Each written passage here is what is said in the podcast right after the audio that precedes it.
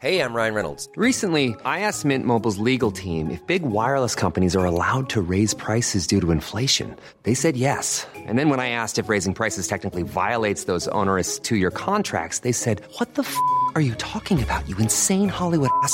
So to recap, we're cutting the price of Mint Unlimited from $30 a month to just $15 a month. Give it a try at mintmobile.com slash switch. $45 upfront for three months plus taxes and fees. Promo for new customers for limited time. Unlimited more than 40 gigabytes per month. Slows. Full terms at mintmobile.com.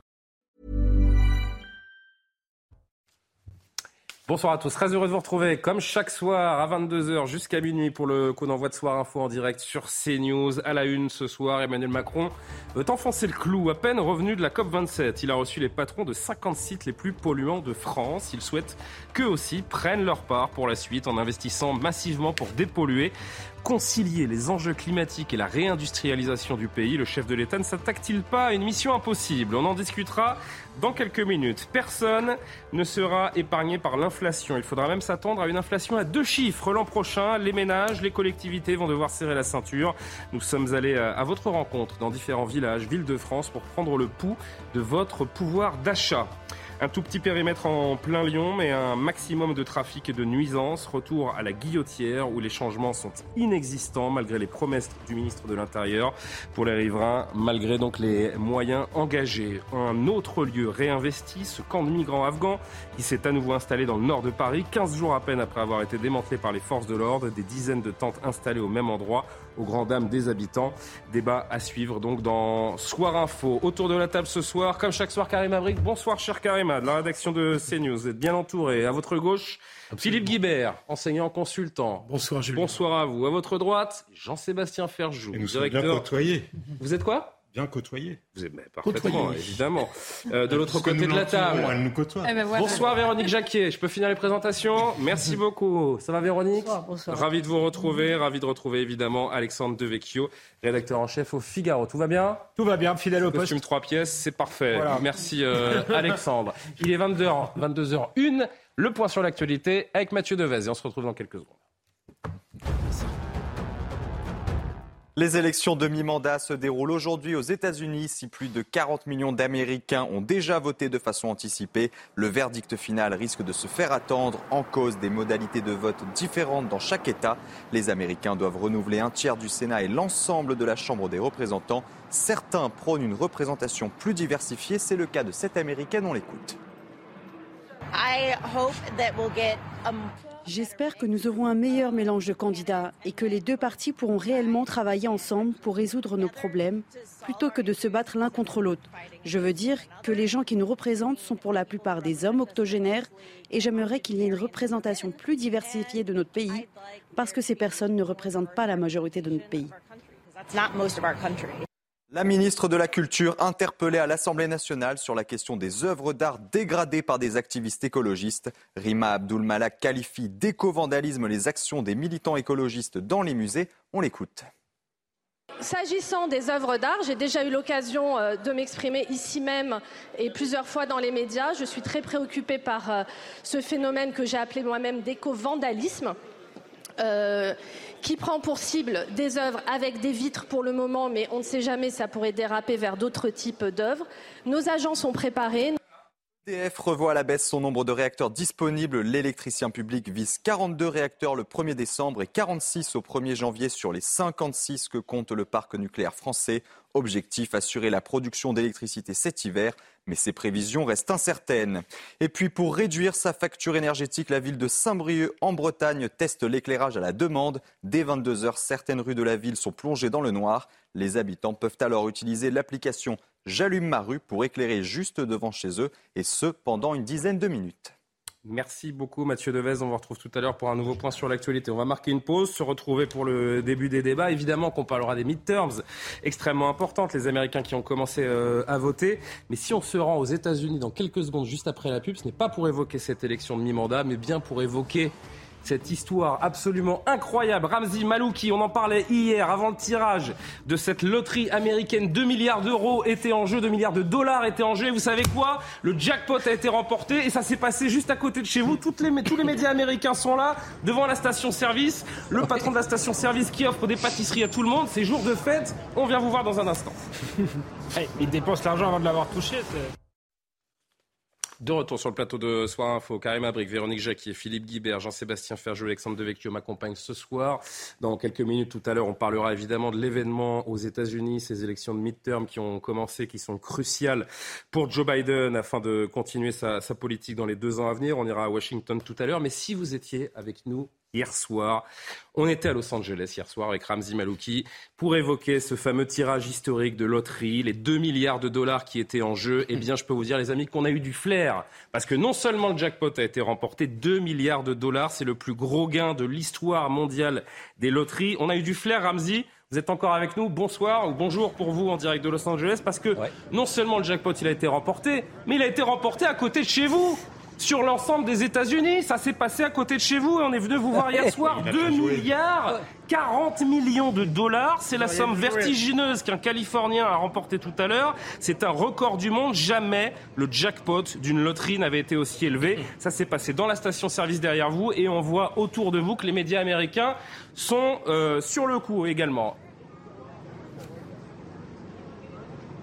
Oui, il y a les médias américains et la sécurité aussi avec, euh, je l'ai vu, hein, beaucoup de policiers en civil et qui sont armés. Il faut dire que 2 milliards 40 millions de dollars. Alors c'est le propriétaire de cette station-service qui est content. Il s'appelle Joseph, c'est un immigré syrien et lui va toucher 1 million de dollars pour avoir vendu le ticket gagnant. Vous le disiez, hein, je veux dire, c'est le plus gros gain, toute loterie confondue. Alors j'ajoute qu'il y a 22 Américains qui doivent être également ravis en ce moment puisqu'ils vont toucher chacun 1 million de dollars puisqu'ils ont coché les 5 bons numéros mais sans le fameux numéro bonus le fameux Powerball. Et puis euh, j'ajoute qu'il y a eu un petit retard. à L'annonce de ce Powerball devait être faite dans la nuit de lundi à mardi pour nous ici aux États-Unis. Finalement, elle a été faite euh, aux alentours de 6 heures du matin, heure de Californie, 15 heures heure française, à cause d'un bug technique. C'est la fête ici. Bon, il a fermé boutique là parce qu'il est parti déjeuner, mais Joseph tout à l'heure a distribué à tous les médias euh, des pâtisseries orientales. Enfin, franchement, c'est assez, assez sympa de vivre ce moment qui est unique, hein, unique.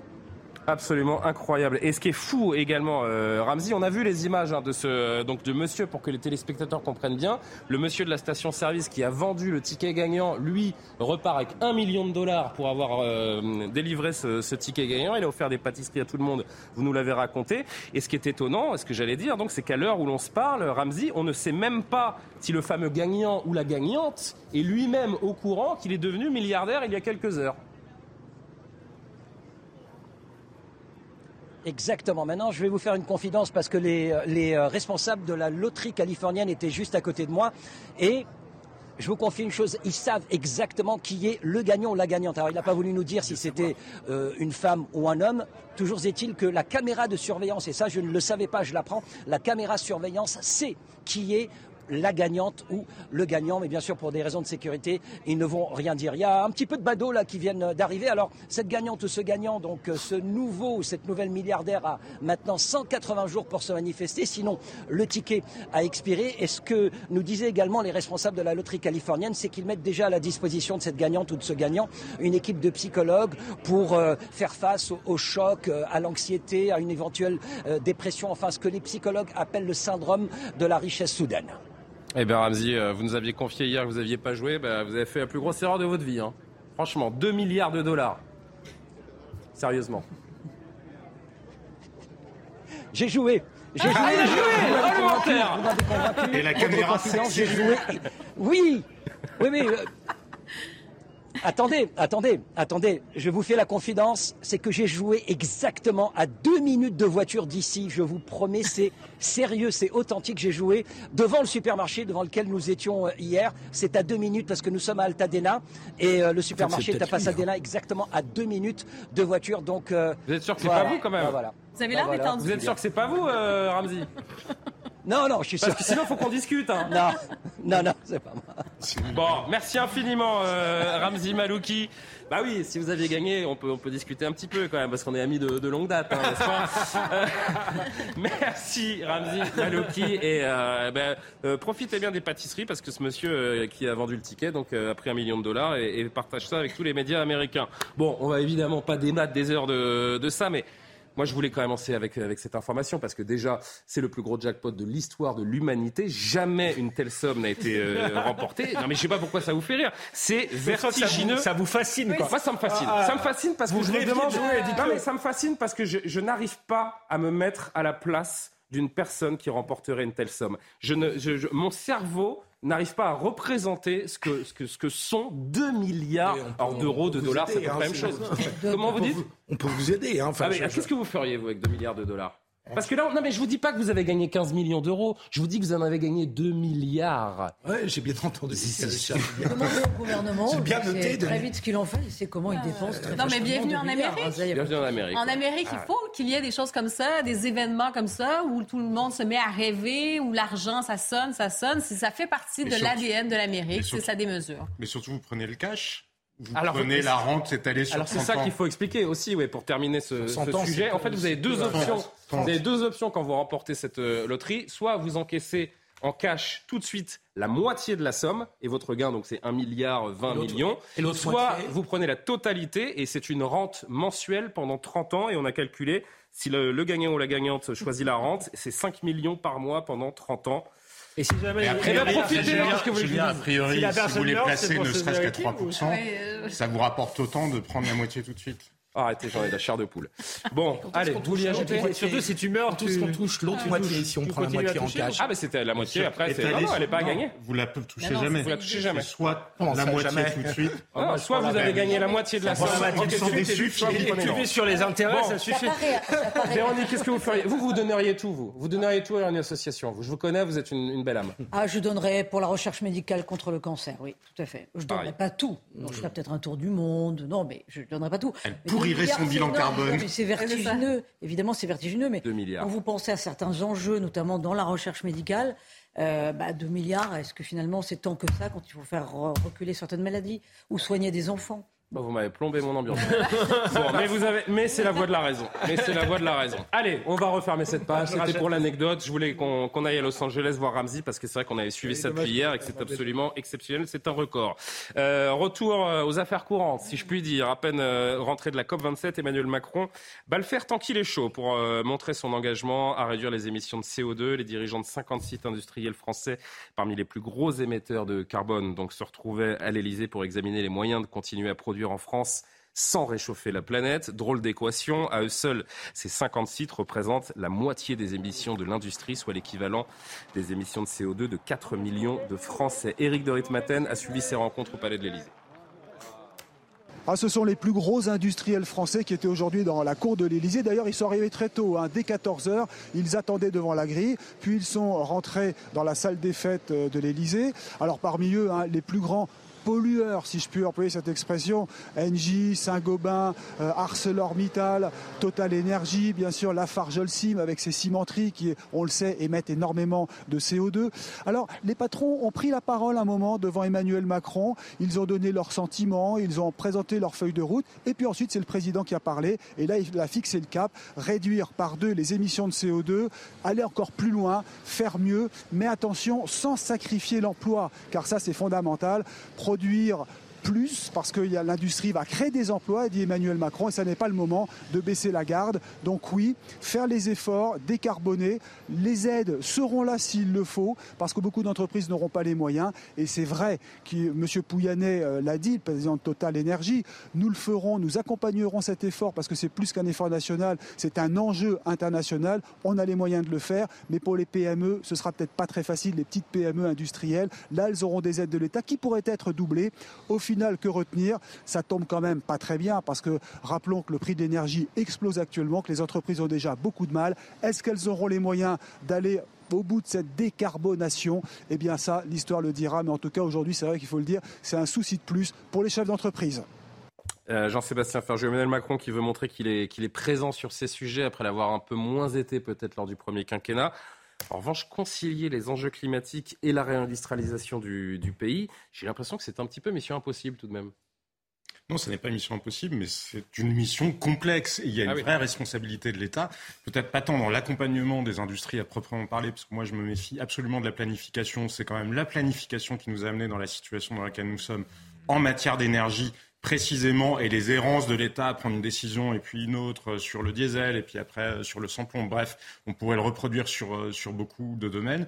Mais surtout, ce qui me frappe, c'est le contexte actuel. Le contexte actuel, c'est une baisse de la consommation d'énergie, effectivement, qu'on constate en France, pas uniquement parce qu'il fait moins chaud, mais parce qu'un certain nombre d'entreprises ont commencé à consommer moins d'énergie, tout simplement parce que ça coûte cher. Par exemple, il est devenu quasiment impossible de produire de l'aluminium en France, tellement euh, industries- l'énergie L'aluminium fait partie des industries les plus polluantes avec le ciment, l'acier, l'engrais, Oui, le sucre et les carburants. c'est- C'est là où il y a un enjeu. C'est-à-dire que derrière, les entreprises seront-elles capables d'investir pour cette décarbonation? Et c'est là où il y a une responsabilité de l'État, pas tant sur l'investissement des entreprises à proprement parler, que sur le fait de respecter la promesse qui a été énoncée par Emmanuel Vargon aujourd'hui, à savoir euh, que nous ayons une énergie abordable, abondante et bas carbone. Parce que ça, je vais vous dire, on en est très très loin. Parce que le plan, euh, l'objectif, si on veut le respecter d'ici 2050, c'est trois fois plus de consommation d'électricité que ce que l'industrie française consomme à l'heure actuelle. C'est, je crois, 360 ou 380 térawatts qu'il nous faudrait chaque année, trois fois plus que ce que nous consommons à l'heure actuelle. Mais dans le même temps, l'État, qu'est-ce qu'il fait? Il organise un grand débat pour savoir s'il est urgent ou non de continuer à rénover les centrales nucléaires ou à faire un nouveau plan de nucléaire. C'est pour ça que je vous dis que la planification de l'État, sur le papier, c'est une très bonne idée. Dans la réalité, je pense que malheureusement, il vaut mieux compter sur les industriels qui déjà ont commencé à faire la preuve qu'ils étaient capables d'y aller. On va en discuter de trois minutes de plus après, après la pause. On entendra justement ce qu'a dit le, chef de l'État, mais il est temps de marquer euh, justement la pause publicitaire. Il faut bien vivre, comme disait l'autre. On se retrouve juste après la pause. Le retour de Soir Info, on est parti pour euh, une heure et quart sans pub pour dérouler tous les sujets d'actualité avec mes, euh, mes invités. On se retrouve dans quelques secondes puisque d'abord on accueille Mathieu Devez pour un nouveau rappel de l'actualité. Mathieu. Emmanuel Macron sera demain à Toulon pour présenter la stratégie de l'armée française. Le chef de l'État devrait mettre en avant certains concepts comme la résilience, l'économie de guerre ou encore la notion d'influence dans un contexte dominé par la guerre en Ukraine. Emmanuel Macron annoncera également officiellement la fin de l'opération anti-djihadiste Barkhane au Sahel, trois mois après le retrait des forces françaises du Mali. Marine Le Pen recadre ses troupes après la polémique consécutive à la phrase qu'il retourne en Afrique, une phrase prononcée la semaine dernière dans l'hémicycle par le député RN Grégoire de Fournas. Lors de la réunion du groupe à l'Assemblée, Marine Le Pen rappelle à ses députés leur devoir de responsabilité. Chaque mot doit être pesé, insiste-t-elle, quelques jours après l'exclusion temporaire du député RN. Enfin, le chantier de la méga-bassine de Sainte-Soline dans les Deux-Sèvres a repris aujourd'hui. Une dizaine de jours après une manifestation de milliers d'opposants émaillés d'affrontements violents avec les gendarmes, la bassine de Sainte-Soline est la deuxième des 16 réserves de plusieurs centaines de milliers de mètres cubes qui doivent voir le jour dans ce département. Merci beaucoup Mathieu. Rendez-vous dans 30 minutes pour un nouveau point actu. Les dirigeants, on en parlait juste avant la pause, les dirigeants de 50 sites industriels français, parmi les plus gros pollueurs, émetteurs de, de CO2 euh, en France, se retrouvaient à l'Elysée autour du chef de l'État, Emmanuel Macron, que l'on va entendre. Il leur a demandé plus d'efforts. Nous, en Européens, durant les 40 années qui viennent de s'écouler, on a réduit d'environ 35% nos émissions, là où les Américains, par exemple, ont fait moins 7%. Donc on ne part pas de rien, on a déjà un taux d'effort embarqué qui est là, et nous sommes un espace, l'Europe et la France en particulier, crédible. Maintenant, il nous faut, pour tenir ces engagements sur le climat, dans les cinq années qui viennent, faire deux fois mieux. Ça, c'est le premier de nos objectifs. Il est indispensable pour avoir justement un futur possible pour nous-mêmes et pour la planète. Plus d'efforts. Est-ce possible Quel rôle de l'industrie des plus gros pollueurs dans ce réchauffement climatique, en tout cas dans la, dans la baisse du réchauffement climatique Euh, Philippe Guibert, votre opinion? Oui, oui, c'est un rôle euh, très important. Parce que je crois que c'est 10% de nos émissions euh, de CO2 à, à eux seuls, ces 56 entreprises. Mais Emmanuel Macron est quand même venu avec, euh, avec un petit cadeau quand même. Alors un cadeau qui est... Qui est avec de l'argent magique? euh, De l'argent magique, en tout cas 5 milliards d'euros, qui sont conditionnés à des investissements pour dé- décarboner. Je trouve que l'État est plutôt dans son rôle. me semble-t-il, dans cette démarche, parce que comme vous le disiez tout à l'heure, euh, sans cela, euh, c'est cette industrie qui est. Il y a 30 on 000 a du emplois en jeu, à- donc forcément que Il l'enjeu y a est des énorme. emplois en jeu, il y a l'avenir industriel de la France qui est en jeu. Souveraineté, c'est Euh, la souveraineté, évidemment, tout à fait. Et donc, je trouve que l'État est plutôt, pour une fois, dans son rôle, à aider ces entreprises à décarboner. Pour que les gens comprennent bien, si l'État n'aide pas ces entreprises à décarboner, c'est délocalisation. Ou elles le feront moins Donc, vite. donc c'est des pertes d'emplois, c'est des milliers d'emplois qui sont menacés. L'État n'a pas le choix finalement que, que d'investir dans, dans cette industrie pour la décarboner au maximum. Carrément, vous voulez réagir, Oui, Karima je dire, effectivement, on n'a pas le choix et en même temps, il y a vraiment cette responsabilité des entreprises parce que pendant des décennies des décennies, on a livré littéralement des ressources naturelles à des entreprises qui sont devenues, dans certains cas, des multinationales, donc qui ont fait de l'argent, mais avec des ressources comme ça, naturelles, un peu partout à travers le monde également. Donc, il y a cette responsabilité et la technologie le permet quand même un peu plus. Je sais que vous disiez que ça va prendre quand même plus d'électricité pour produire et qu'il y avait cet enjeu, mais il y a quand même la technologie le permet. On peut aller euh, capturer de- du CO2 résiduel. On peut se euh, il y a quand même des, des, euh, des avancées technologiques qui permettent de le faire. Et sinon aussi, ben c'est euh, comme on dit la carotte ou le bâton. Donc on peut aussi faire payer. Il y a la question de la taxe carbone. Donc en ce moment, on est Ah, mais plus dans ce que ça a donné la taxe carbone? Je ne sais pas si vous étiez déjà en France, euh. Karima, mais quand on a annoncé la taxe carbone, on a eu du monde dans les rues. hein. Ben, je- oui, je peux comprendre, mais Taxe aux frontières de l'Union européenne, ça pourrait être. Mais ça, c'est quand même quelque chose qui a fonctionné dans certains endroits du monde. Et à un moment France, donné, il y, a une, il y a une responsabilité quand même. Parce On n'a pas le choix. En France, Alexandre on a effectivement voulu faire euh, payer la, la, la taxe carbone les moyens aux Est-ce que l'État consommateurs. français a les moyens de cette aide aux, aux industries les plus polluantes Non mais moi, je, bah, vous, vous allez être surpris, je vais dire du bien d'Emmanuel Macron et je, Ah oui. vais, je vais dire la même chose que Philippe Guibert. Je pense qu'effectivement là, Deux événements les, deux événements vous n'avez la pas bien dormi cette nuit Non, mais je pense qu'effectivement, euh, euh, l'État, euh, là, pour le coup, est dans son rôle. Plutôt que d'aller emmerder les, les consommateurs, les automobilistes, en prétendant que c'est comme ça qu'on va euh, résoudre le problème. Allons voir les pollueurs, qui sont effectivement les industriels. On l'a dit, c'est 10% euh, de, de, effectivement, des, des- des émissions de, de gaz à effet de serre. Et pourquoi pas euh, la carotte Moi, je trouve ça très bien qu'on investisse dans l'in- l'industrie française. Maintenant, il faut peut-être pas simplement investir dans les grands groupes. Il, y a- il peut y avoir des PME innovantes. Euh, il faut sans doute les aider ou au moins ne pas les emmerder avec des normes, des contraintes et avec un taux d'imposition euh, qui serait délirant. Donc il faut qu'il y ait un équilibre parce que euh, les, les grands groupes, c'est bien, mais il faut aussi. euh, euh, la- L'Allemagne a, a- a son succès industriel, c'est grâce à son réseau euh, de, de PME, mais, mais, mais je trouve que là, ça va dans le, dans le bon sens. Pour une Ça va dans le bon sens. Euh, Véronique, deux derniers mots, Véronique et Jean-Sébastien, et on passe à un autre sujet. Oui, oui, ça va dans le bon sens. Le gouvernement est dans son rôle, euh, d'autant que le contexte européen euh, est quand même exigeant, puisqu'au niveau européen, la réduction des gaz à effet de serre doit être de 55% Ouais. d'ici 2030. Donc c'est quand même vraiment beaucoup. Et on commence euh, un peu petit joueur en France, mais c'est mieux que rien. C'est mieux que les écologistes qui mettent de la soupe sur les tableaux de maître. Non, voilà, c'est pas mal. Jean-Sébastien, dernier mot. Pas faux. Non, mais moi, je crois qu'Emmanuel Macron est absolument dans son rôle et que l'État accompagne l'industrie, ça me paraît euh, un objet- enfin, effectivement une démarche parfaitement salutaire. En revanche, je dois avouer que je suis un peu éberlué par la foi aveugle que vous semblez avoir dans l'État, cette entité magique Français, qui aurait une euh, espèce de Non, mais sagesse. c'est de l'affichage, Non, mais- bien sûr. Non mais pardon, on peut mais pas les faire gens, ça. ils planifient non mais pardon, on mais les gens, les gens qui ont créé EDF, les gens qui ont créé la SNCF, tous ces gens-là ne sont plus dans les rangs de l'État aujourd'hui. Parce que moi, je veux bien qu'on parle de l'État, mais l'État, ça n'existe pas, pas plus qu'une entreprise n'existe. Il y a des de- hommes et des femmes qui existent.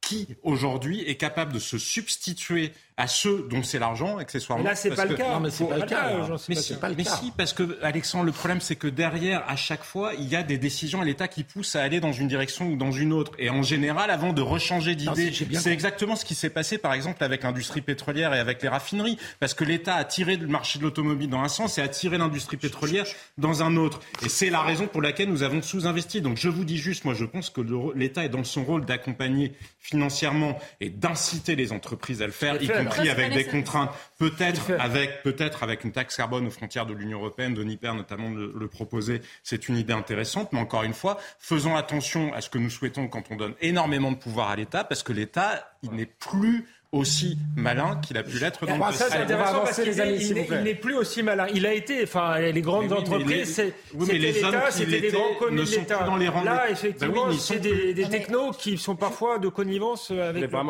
a le C'est monde de la des, finance. des Mais- projets industriels qui sont Juste, proposés euh, par les les industriels. Juste terminer peut-être sur le fait qu'il y a quand même une notion d'affichage, parce que par exemple, il y a le chantier du ferroviaire, le développement du régional et même du local, qui est en friche. On ne veut pas mettre d'argent, alors que là, pour le coup, euh, c'est un vrai chantier écologique. Ah, mais Bon, oui, on avance. On, on est peu ou prou dans le même euh, dans le même sujet avec la, en tout cas des sujets qui sont liés plutôt avec la hausse des prix de l'énergie, du coût des, des matières premières, l'inflation. L'inflation, elle inquiète de plus en plus les collectivités, mais surtout aussi les, ménages. De nombreux locataires ne peuvent plus affronter l'augmentation des prix de l'énergie.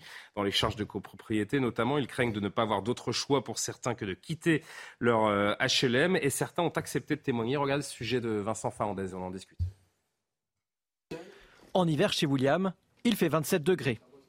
Et il n'a pas le choix, car l'immeuble fonctionne au chauffage collectif.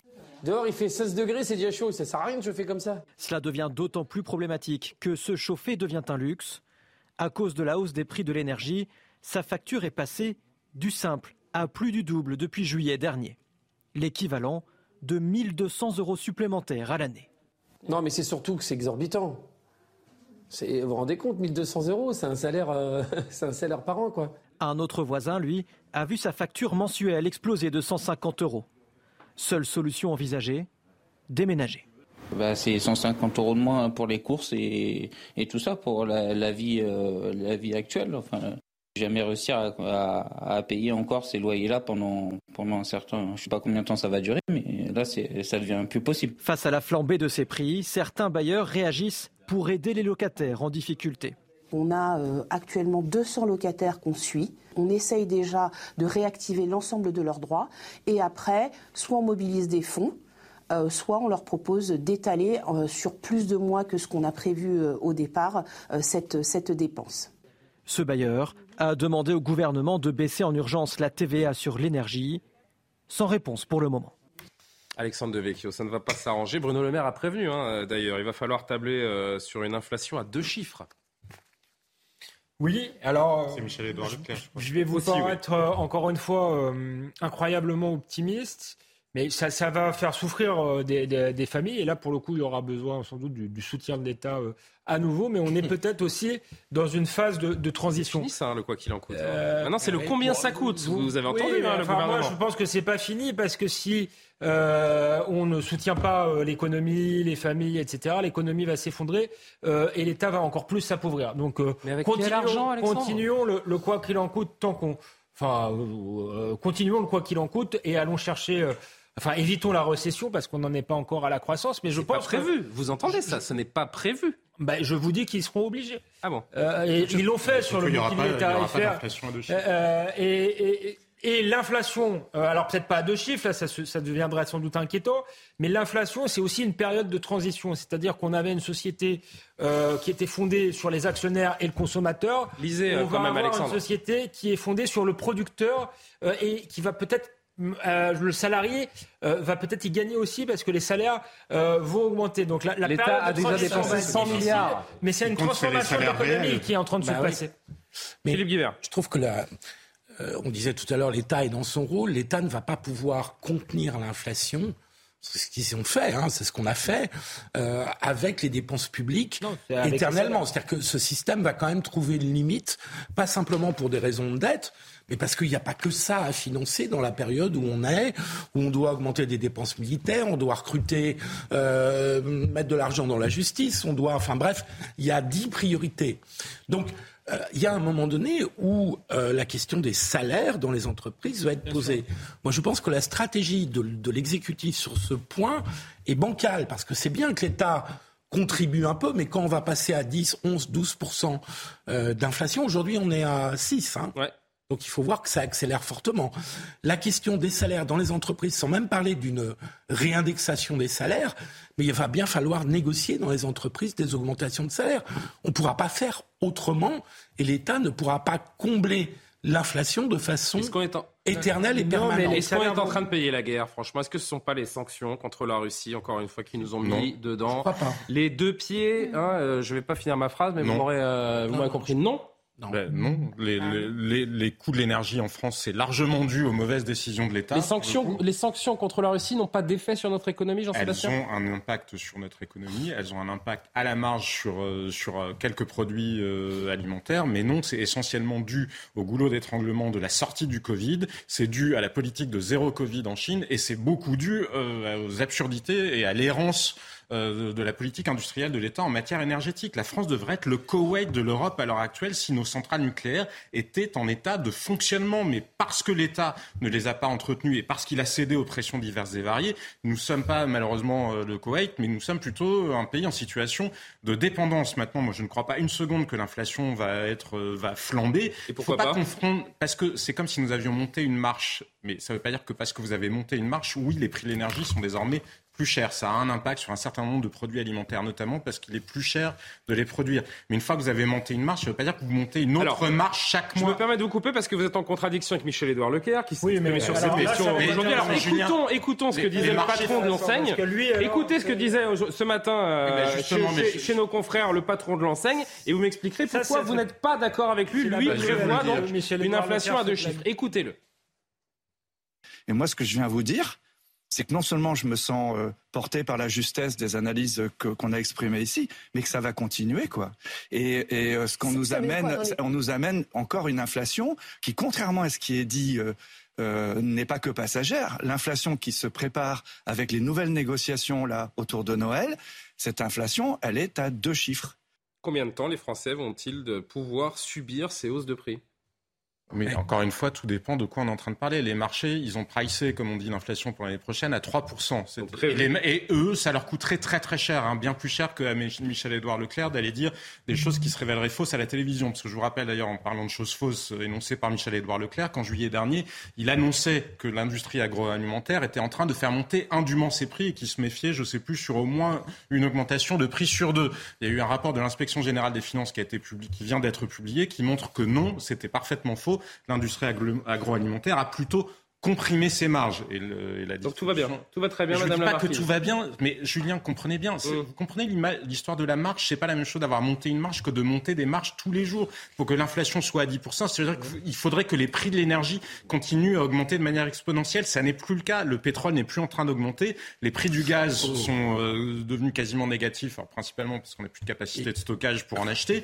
Mais bref, nous ne sommes plus dans la même situation. Et je vous assure, quand vous regardez, si nous étions sur une inflation à ce niveau-là, Michel-Édouard Leclerc, il serait en train de pleurer. Parce qu'à 10% véritable d'inflation, je vous assure que la consommation française, elle serait en chute libre. Donc elle n'est pas, elle n'est pas en chute libre. Non, mais je vous dis pas que nous sommes dans une situation facile. Nous ne sommes pas dans une situation facile parce qu'on va droit vers, on va droit vers la, on va droit vers la récession, mais une inflation à 15%. Non, vous verrez que l'année prochaine, nous reviendrons à un niveau d'inflation qui sera plus élevé que ce que nous avons connu, mais euh, dans, sur les 10, 15, 20 dernières années, mais qui ne sera pas ce que est en train de nous dire Michel. Quoi qu'il arrive, il y a une période où les Français vont devoir se montrer euh, peut-être encore plus résilients que, que par le passé. Véronique Jacquier? Ah, mais Les Français vivent évidemment un quotidien difficile. Mais on semble découvrir aussi que. Mais on a vraiment l'impression que la France se paupérise, que les Français se paupérisent. On, on semble découvrir que l'hiver est une période difficile pour des Français. Mais il y a 9 millions de Français qui vivent mal en France, et ce depuis quand même un ah certain nombre d'années. pas tous les hivers qu'on a une inflation à 7%. Attendez, et dont on ne parle pas, et c'est d'ailleurs complètement indécent parce qu'on semble de, le découvrir, et qui font attention à leur note d'électricité, qui font attention à leur note de chauffage, qui regardent leur panier au moment de Noël. Donc voilà, il va y avoir plus de monde cette année qui va devoir faire attention, ça c'est un fait, on, l'a vu dans le reportage, notamment tous ceux qui sont concernés par le chauffage. Et les classes moyennes en première ligne Sur lequel il n'y a pas d'incidence, même quand vous êtes dans, dans un HLM. Euh, maintenant, euh, attention la France reste encore un beau pays par rapport à, d'autres pays d'Europe, avec le bouclier tarifaire euh, qui suit le quoi qu'il en coûte qu'on a eu pendant le Covid. Mais si on n'avait pas le bouclier tarifaire, mais, mais les, prix exploseraient. Et c'est au mois de janvier qu'on va d'ailleurs commencer vraiment à payer la facture. Oui, ce n'est que le cela Dit, cela dit, comme ce n'est financé par rien, bien entendu, ce sont les générations futures qui vont payer l'addition. c'est ça qu'il ne faut pas oublier. Sauf que l'inflation. Il faut quand même voir le contexte et voir le long terme. Sauf que l'inflation, le, bon côté, c'est que ça, ça permet euh, d'éponger en partie euh, euh, les dettes. C'est pour ça que je vois aussi. Nous ne sommes pas à ce niveau d'inflation. C'est pour ça que je vois, je vois un peu le, bon côté des choses et surtout le. Faut, faut, mais on n'est pas, dans une situation années 70. Michel Edouard Leclerc. vous avez quand même un maximum de gens qui sont dans le système D, qui, ne, qui ne consomment pas comme ils consommaient précédemment. Non, mais il y a deux choses, sont terminés, Alexandre. et que Michel-Édouard Leclerc n'est pas un philanthrope. Euh, c'est un, et d'ailleurs, il dit clairement ce qui lui pose problème. Il dit il va falloir continuer à mettre les producteurs euh, en concurrence, c'est-à-dire il faut que les, grandes enseignes revoient leur marge, les étrangler, euh, les étrangler encore plus. Eh ben oui, il faut peut-être qu'il revoie sa marge euh, à lui parce qu'il prend aussi euh, de bonnes de bonnes de bonnes marges et, et le et un, un système fondé sur la consommation à bas coût a pas que des avantages. C'est-à-dire que les gens qui produisent, euh, les agriculteurs notamment, il faut qu'ils vivent euh, aussi. Donc, il y a peut-être un rééquilibrage qui est en train de se mettre en place. on n'y est pas encore. Mais, mais, mais, donc, on est dans une période de transition difficile. Et c'est vrai qu'il y a déjà des familles qui souffrent depuis longtemps. Donc, peut pas s'en réjouir comme ça, mais si ça débouche sur une économie plus équilibrée, euh, finalement euh, une industrie euh, qu'on relocalise, parce que ce qui est en train de se passer, c'est aussi que les frontières sont en train de, ça, en train de se refermer avec la Chine, avec la, la Russie, donc on va produire davantage de choses en France, enfin j'espère, et ça peut être aussi une bonne nouvelle à bon terme. À long terme. Philippe, carrément. Juste une remarque très courte sur les. Vous avez parlé des sanctions économiques contre la Russie. Ouais. Je crois que Moi, je me suis fait reprendre euh, par M. Ferjou. Hein. Oui, mais je vous dis qu'elle n'était pas le moteur principal de ça. Voilà, et j'ajouterais même, je dirais même plus, euh, que euh, même si on n'avait pas pris ces sanctions économiques, il y aurait eu une pression à la hausse des prix dès lors qu'on aide l'Ukraine. Enfin, je veux dire, la Russie aurait utilisé l'arme énergétique comme ils utilisent l'arme alimentaire en jouant avec l'agriculture ukrainienne. Donc je crois qu'il faut. Les sanctions économiques n'ont peut-être pas leur totale efficacité, ou, ou pas aussi rapide que ce qu'on espérait. Mais en tout cas de cause, même sans sanctions économiques, dès lors qu'on aidait militairement l'Ukraine, on aurait eu des conséquences. Est-ce que ça aurait euh, freiné notre économie au, au, point où elle en est Ah oui, aujourd'hui J'en la- suis pas certain. regardez- Karim Abrik, tu voulais dire un mot Vous conclurez Jean-Sébastien Court, s'il vous plaît, Jean-Sébastien. Karim. Je veux dire, la sortie de crise, effectivement, COVID, ça a affecté le monde entier. Si on regarde les taux d'inflation, on dit, bon, la France autour de 6% Si on regarde euh, au Canada, c'est autour de, de 7 Aux États-Unis, 8% Donc, vous voyez qu'un peu partout, il y a ce problème, il y a cette inflation qui est à la hausse.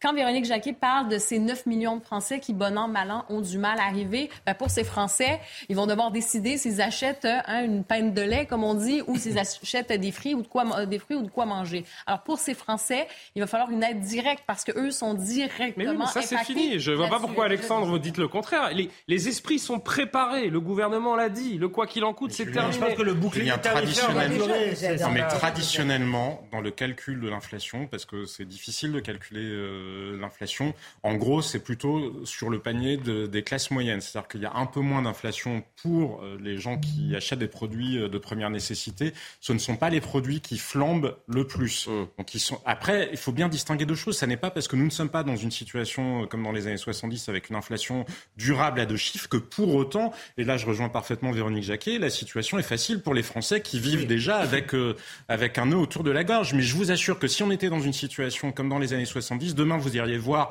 votre patron, d'ailleurs euh, vous allez essayer, et vous lui demanderiez 10% d'augmentation. Parce que vous auriez, si on était dans une situation comme dans les années 70, vous auriez à peu près le même pouvoir de négociation qu'un pilote d'Air France ou un contrôleur aérien en France. Tout le- les et si les salariés français étaient capables d'obtenir tous collectivement des, des augmentations de 7, 8, 9, 10 comme exact, c'était le cas précisément dans les années 70-80, je pense que nous nous en serions rendus compte, ça n'est pas la situation dans laquelle nous sommes. Eh ben, on verra ça dans les, les semaines et les, et les Et les mois qui semaines, viennent. euh, On enchaîne. On enchaîne avec un tout autre euh, sujet. On parle de ce camp de migrants afghans qui s'est de nouveau installé dans le nord de Paris euh, ces dernières heures. 15 jours à peine après avoir été démantelé par les forces de l'ordre. Des dizaines de tentes installées au même endroit, au grand dam des habitants. On parle de 400 migrants qui sont sous le métro aérien parisien. Donc Régine Delfour est sur place pour CNews. Ici, boulevard de la Chapelle, rien n'a changé. Pourtant, le 27 octobre dernier, le camp a été démantelé. Plus de 600 personnes ont été mises à l'abri, mais il en restait encore quelques centaines qui ont été dans les rues, dans les quartiers avoisinants. Ils ont réinvesti les lieux dès le 1er novembre. Alors ici, on parle de 400 personnes. Ce sont des jeunes, des Afghans. Ils ont en moyenne euh, la vingtaine. Il y a aussi des mineurs. Nous avons rencontré un mineur qui est arrivé aujourd'hui, qui a 15 ans et qui ne comprend pas dans quelles conditions il se retrouve, puisqu'ici, les conditions sont totalement insalubres. Il y a quatre urinoirs pour toutes ces personnes, des déchets un petit peu partout. On a vu euh, des animaux, euh, notamment euh, des mouettes, mais aussi euh, des rats euh, venir euh, dans ce camp. Et puis il y a aussi euh, les riverains qui sont excédés, ils n'en peuvent plus. En 2014, ils avaient déjà connu un camp qui était resté plus d'un an et demi. Et là, c'est encore euh, à nouveau la même chose, des conditions sanitaires donc déplorables et pour les migrants, mais aussi pour les riverains. Véronique Jacquier, de qui se moque-t-on? Comment se fait-il qu'on ne soit pas capable de gérer ces phénomènes? Ben, Bonne Ouais, question. Emmanuel Macron. non, mais euh, bah, euh, c'est d'autant plus difficile de gérer ce phénomène que là, on Il y a a eu vraiment 16, affaire- pardon de vous Non, couper, mais- il y a eu ce camp-là, Oui. il y a eu depuis le début de l'année 2022 16 expulsions. Et à chaque fois, les camps se sont reformés à mais- mais pourquoi- divers non, mais- endroits du, du quartier. Mais il se reforme très logiquement puisqu'on a affaire à la stratégie du fait accompli. C'est-à-dire on arrive à, à 400, on, on truste un, un terrain et, et on attend d'être délogé. Puis de toute façon, on sait qu'on reviendra. Euh, ces, ces gens n'ont peur de rien. Ils, ils mettent les pieds dans un pays où ils savent Ah, ils qu'ils ont peuvent tenter d'y rester en toute impunité.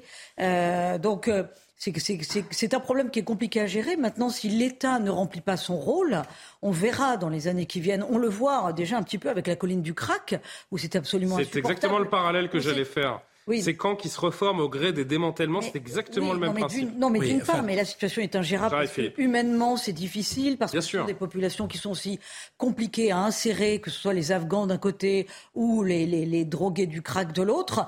Et euh, vous verrez que si l'État ne fait pas sérieusement les choses, euh, des comités de citoyens, des milices, le mot n'est pas gentil, mais se formeront pour prendre les choses en main. C'est ça qui risque de nous pendre au nez et c'est très très inquiétant. Il faut voir plus loin que le côté émotionnel. Philippe Guibert, votre réaction C'est la limite je du pays des droits de l'homme, ce à quoi on assiste. Ce, ce- ce spectacle-là, c'est la limite du pays des droits de l'homme? Non, mais les conditions sont épouvantables, comme ça a été dit, et pour les personnes en cause, et pour les riverains. Je voudrais juste rappeler qu'ils sont afghans, parce que c'est pour ça que j'ai tiqué sur votre phrase. Ces gens-là n'ont peur de rien. Parce que, euh, personne n'a pu vérifier que sur les 400 individus, euh, Alors, tous sont euh, de toute euh, façon- officiellement 100% afghans. hein. De toute façon, ça demande un examen cas par cas. Est-ce qu'ils sont demandeurs d'asile?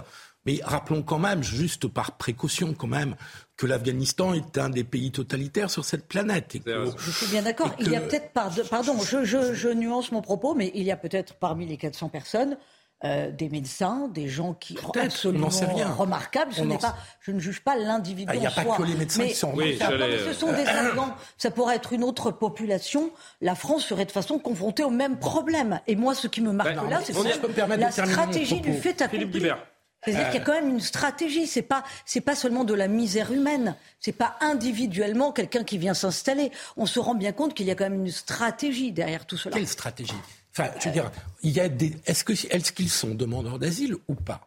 Parce que dans, le mot migrant me gêne parce qu'on mélange de l'immigration économique, de l'immigration clandestine, des demandeurs d'asile. Qui le problème, ont c'est qu'on ne sait pas quels sont les- exactement les oui, profils mais des uns et si des je autres. peux me permettre, à partir du moment où on parle d'Afghans, il y a une petite présomption supplémentaire que la demande d'asile soit un peu plus légitime que d'autres demandes d'asile.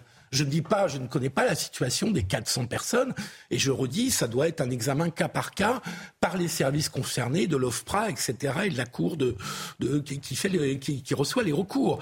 Mais euh, quand on parle d'Afghans, il me semble que la légitimité d'une demande de droit d'asile doit être supérieure à celle de personnes qui viennent de pays du Maghreb ou qui viennent d'autres pays. Donc euh, faisons attention quand même à ça. Sur, sur le principe, Philippe, C'est quand même l'honneur de la France et d'autres pays européens d'avoir aussi des demandes de droit d'asile. Sur le principe, Philippe, vous, vous avez raison.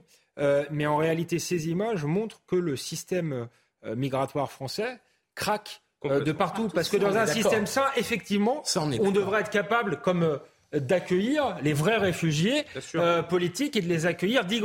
Parce que, Mais- évidemment, que ce soir, personne n'imagine un avion euh, rempli de ces 400 euh, Oui, personnes euh, retourner en Afghanistan. C'est évidemment euh, impossible. Mais qu'est-ce qu'on fait avec ces gens-là? Comment on peut les accueillir accueille décemment tout le monde, On accueille tout le monde mal. euh, euh, exactement en, ça. En réalité, donc il faut vraiment tout remettre à plat. Et moi, On y je- arrive avec les Ukrainiens. Pourquoi là où on arrive là où on arrive à faire quelque chose avec les Ukrainiens qui arrivent en. France Pourquoi on n'y arrive pas Il y a une sorte de capital sympathie que les les Ukrainiens, ont il y a que pas n'ont pas les. Afghans. Les Ukrainiens, il y a, une dimension émotionnelle. Il y a des Français qui sont proposés d'accueillir des familles ukrainiennes. Il y a d'ailleurs, je vous le signale, des familles ukrainiennes qui commencent à repartir en Ukraine. Bon, il y, a- eu un, voilà. Il y a eu tout un. Imaginez une famille française à qui on propose d'accueillir un, demandeur d'asile afghan. Là, ce ne sont que des hommes. Il y a peut-être une, crainte. Et c'est vrai que c'est peut-être pas à propos ce que je dis. Mais il faut le dire, il y a un capital sympathie peut-être que les Ukrainiens ont, que n'ont pas les que n'ont pas les Afghans auprès des, auprès est- des On Français. est, on est d'accord. Je souligne juste que pour les Ukrainiens, il y a pas mal d'associations qui se sont mobilisées avec des habitants et qui sont allés chercher, parfois en Pologne, enfin moi j'en connais, vous avez euh, raison. qui sont allés chercher. C'est pas du tout la même chose que des Afghans qui débarquent comme ça euh, à Paris Par quelle filière, par quels moyens, on ne sait vrai, pas. Ils ont traversé sans doute toute l'Europe. Et, et donc, encore une fois, le discours général est, est forcément faux parce qu'il faudrait connaître le parcours de ces personnes.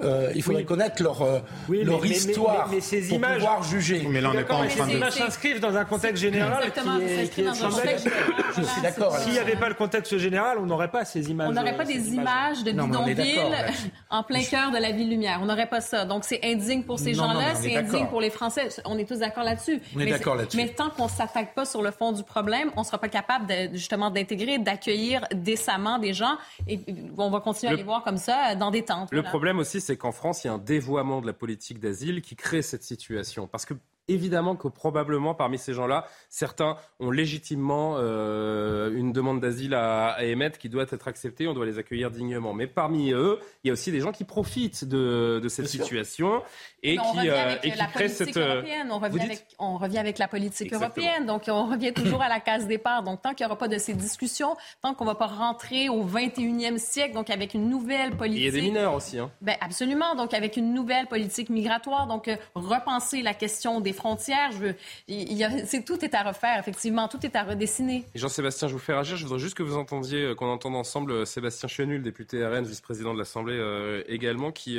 était chez Laurence Ferrari ce matin. Lui, il en appelle un, référendum carrément sur l'immigration en France.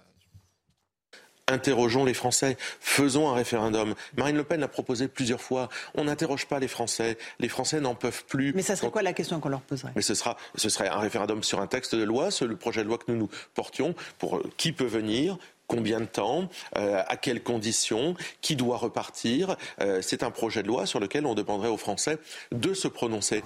Jean-Sébastien Ferjou, ça réagit déjà en plateau, on ne peut pas le faire, dit euh, Philippe Guibert. Mais c'est vrai, quelle Ah non, question l'article 11. C'est vrai que euh, Laurence lui, lui, lui- lui demande quelle question on poserait à un Français? Il a du mal à répondre parce que qui peut le dire? Quelle question on devrait poser Non, aux Français il Est-ce qu'il répond- faut un référendum Il répond quand même. Le Rassemblement national a euh, une position qu'il entendrait soumettre à un référendum. Après, la question, c'est surtout est-ce que parce que les Français diraient nous ne voulons plus aucune immigration, ce qui est soit dit en passant la politique officielle française depuis les années 70, hein, l'immigration, euh, l'immigration zéro. Le sujet n'est pas que ce soit la politique. Quand- une fois que vous avez euh, Le abrogé le sujet pas que ce non, territoire, mais le euh, sujet n'est pas que ce soit la politique euh, officielle. Le sujet est comment contrôlons-nous les flux migratoires? Y a-t-il la Donc volonté référendum, c'est la fausse bonne idée. pour contrôler. Je ne vous dis pas que c'est une fausse bonne idée. Je ne crois pas que ça changerait fondamentalement notre capacité à contrôler nos frontières. Le sujet est là. Après, peut-être qu'un référendum pourrait avoir une vertu un peu comme euh, le mur euh, de Donald Trump. Euh, je vous le dis souvent. Oui, il n'a jamais le- construit, ouais. Ouais, Oui, mais juste, mais, précisément, Et on il jamais, des mais surtout. non, mais attendez, Julien, juste pour aller au bout On de leur demande leur avis. Précisément, il n'a jamais été construit et pourtant les flux migratoires se sont largement taris vers les États-Unis parce que c'est le fait d'apparaître comme un pays accueillant ou non qui génère assez Ah, largement les choix juste. de destination des migrants. juste, euh, Donc le Danemark a réussi à contrôler son immigration, pas particulièrement. Ils n'ont pas construit des grands murs euh, à leurs frontières. Ouais, ils ont euh, délocalisé leur, euh, fait- centre ils de ont fait rétention. com- Ils ont Ils ont fait comprendre. Ils ont fait comprendre qu'ils n'étaient pas un pays qui que- voulait accueillir plus de migrants. Les Suédois sont en train de commencer à le faire. précision. Il y a beaucoup moins de migration de migrants, par exemple, vers le Portugal. Quand vous comparez ce qui se passe en Andalousie, c'est pourtant pas très loin et ce ne sont pas des situations socio-économiques radicalement différentes. Il y a très peu de migrants au Portugal et il y en a en Espagne. Pourquoi il n'y a pas de minima sociaux au Portugal? Voilà. Je rappelle juste que un référendum sur l'immigration est inconstitutionnel par l'article 11, qui est l'article normal pour faire des référendums Philippe Guibert, Vous législatifs. savez très bien que le, le- Donc, le référendum non. sur l'élection du président de la République au suffrage universel vrai, était inconstitutionnel aussi. Non, c'est pas vrai, Alexandre. Selon certains juristes, mais une Non, fois que c'est lancé, c'est lancé. Pardon, je- je- alors je précise, dans l'article 11, vous avez toute une série de domaines qui sont Et on va conclure.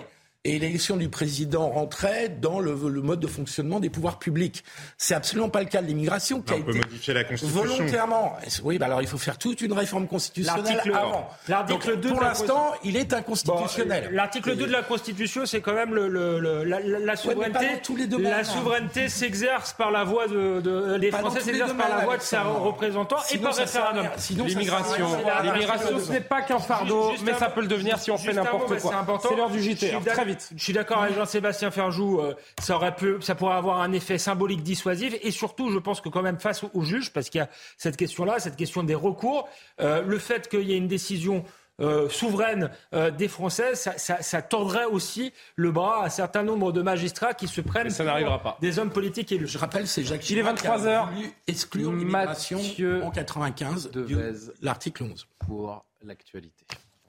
Pardon. hein. Et Chirac n'a pas fait que des bonnes choses, loin de là. C'est l'actualité. D'accord, mais il avait réformé. C'est l'actualité. Mathieu Devez.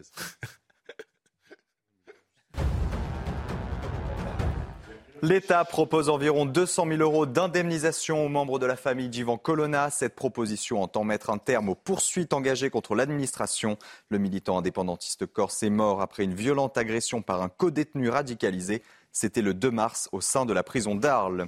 L'emploi salarié reste dynamique avec près de 90 000 créations nettes au troisième trimestre. D'après l'INSEE, l'emploi salarié privé continue sur sa lancée et augmente encore de 0,4% au troisième trimestre et sur un an, la hausse est de 2,2%, soit 445 000 emplois. L'Italie accepte d'accueillir un navire de migrants. Le navire d'une ONG allemande a accosté à Catane. Il est venu en aide à 179 migrants en détresse. D'autres bateaux d'ONG comme celui de SOS Méditerranée sont encore en demande d'un port alors que les conditions météo s'aggravent en mer. Évidemment, cette euh, situation qui nous tient également euh, en haleine, cette grosse polémique autour de, des bateaux de, de migrants au large de la Sicile. Autre sujet, je le disais, le 30 juillet dernier, le ministre de l'Intérieur y a annoncé un renforcement des moyens de police et pourtant l'insécurité est toujours au plus haut à Lyon, dans le centre-ville, dans le quartier de la Guillotière. Les habitants n'en peuvent plus de se faire agresser par les dealers ou les délinquants. Vincent Faandez nous euh, fait le récit de la situation sur place.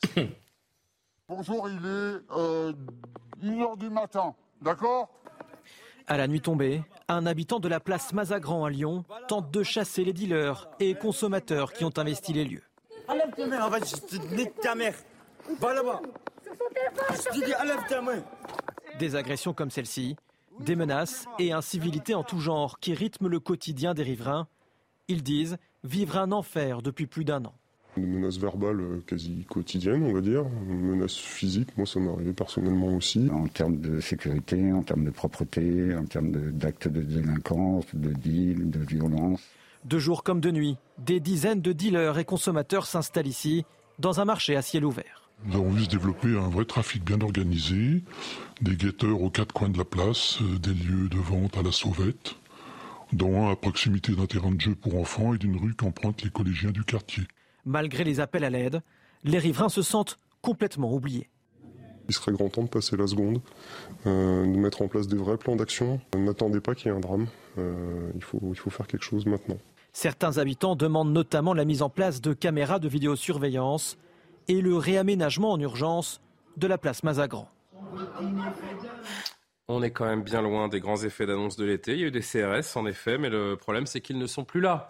Qui veut commencer? Oui, euh, Karim, je vous à, vois à chaque réagir. fois, je, je suis complètement sous le choc. Je suis toujours un peu découragée. C'est toujours la même histoire. ça. Ben, exactement. On se dit, bon, que fait euh, l'État? Que fait les policiers? On est au cœur de la deuxième ville de France. Euh, que se passe-t-il? Donc, euh, bon, répression, mais c'est juste une présence, simple présence policière. On le sait, ce qui se passe. hein? on le voit, on le sait. Les habitants vivent un calvaire, ils sont abandonnés à eux-mêmes. Mais la vérité, c'est qu'il il- faut qu'on soit précis. Il y a de la présence, il y a des arrestations, Mais c'est une présence qui est ponctuelle. Et dans un quartier comme celui-là, soit vous êtes là 24-24, soit vous avez des caméras qui sont 24-24 là aussi en train de, de voir ce qui se passe, Il y a soit ça se aucun recrée effet en dissuasif, permanence. Il n'y a aucun effet dissuasif. Puis après, peut-être qu'on pourrait même élargir encore plus. Je sais que je vais vous faire peut-être euh, hein, sauter comme ça là, sur Non, le non. plateau. Non, non. Mais avez-vous pensé à la question de la légalisation? hein? Je sais Voilà. Ah si, vous allez nous faire Moi, je suis d'accord, hein, c'est mais ça. je- non, non, on je sais que. deux, hein. Mais non, je sais que. C'est une grande démission. C'est une grande démission, euh, a priori, la, la légalisation. C'est un bon. sujet de santé publique, ça n'est la, pas un sujet la première d'ordre. étape, on s'entend que c'est la, la présence policière, c'est la question de la répression, c'est la question d'être vraiment présent pour ses habitants en premier lieu.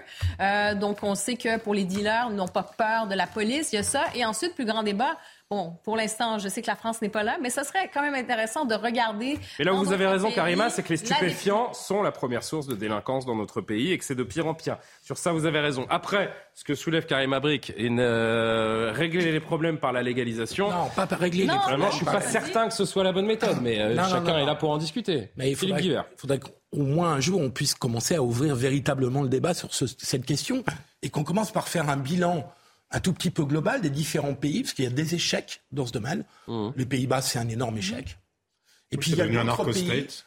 Et, dans quel pays, en fait, la légalisation d'une drogue a permis la baisse de la délinquance? Canada, je crois. Au Canada? En fait, au Canada, quand même, ça s'est quand même assez bien passé, je vous dirais. C'est assez, euh, c'est assez. Là, je vois Alexandre qui est complètement. Vous aviez peu de trafiquants à la base aussi. Hein. Ben, il y en a toujours. Non, c'est juste que ça... Non, mais c'est vrai que ça ne règle pas le problème ben voilà. euh, Donc, de la, euh, complètement. Est-ce que je peux Ouais. J'allais dire du trafic, mais quand même, quand on regarde, je vous dis, il y a quand même des chiffres.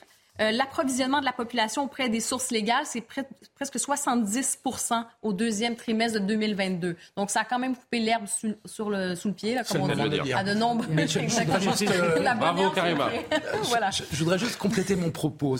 Il faut qu'on acte qu'on a perdu la bataille sur la drogue en France. On a perdu la bataille, c'est-à-dire que malgré les Est-ce qu'on a perdu la guerre Pas d'accord.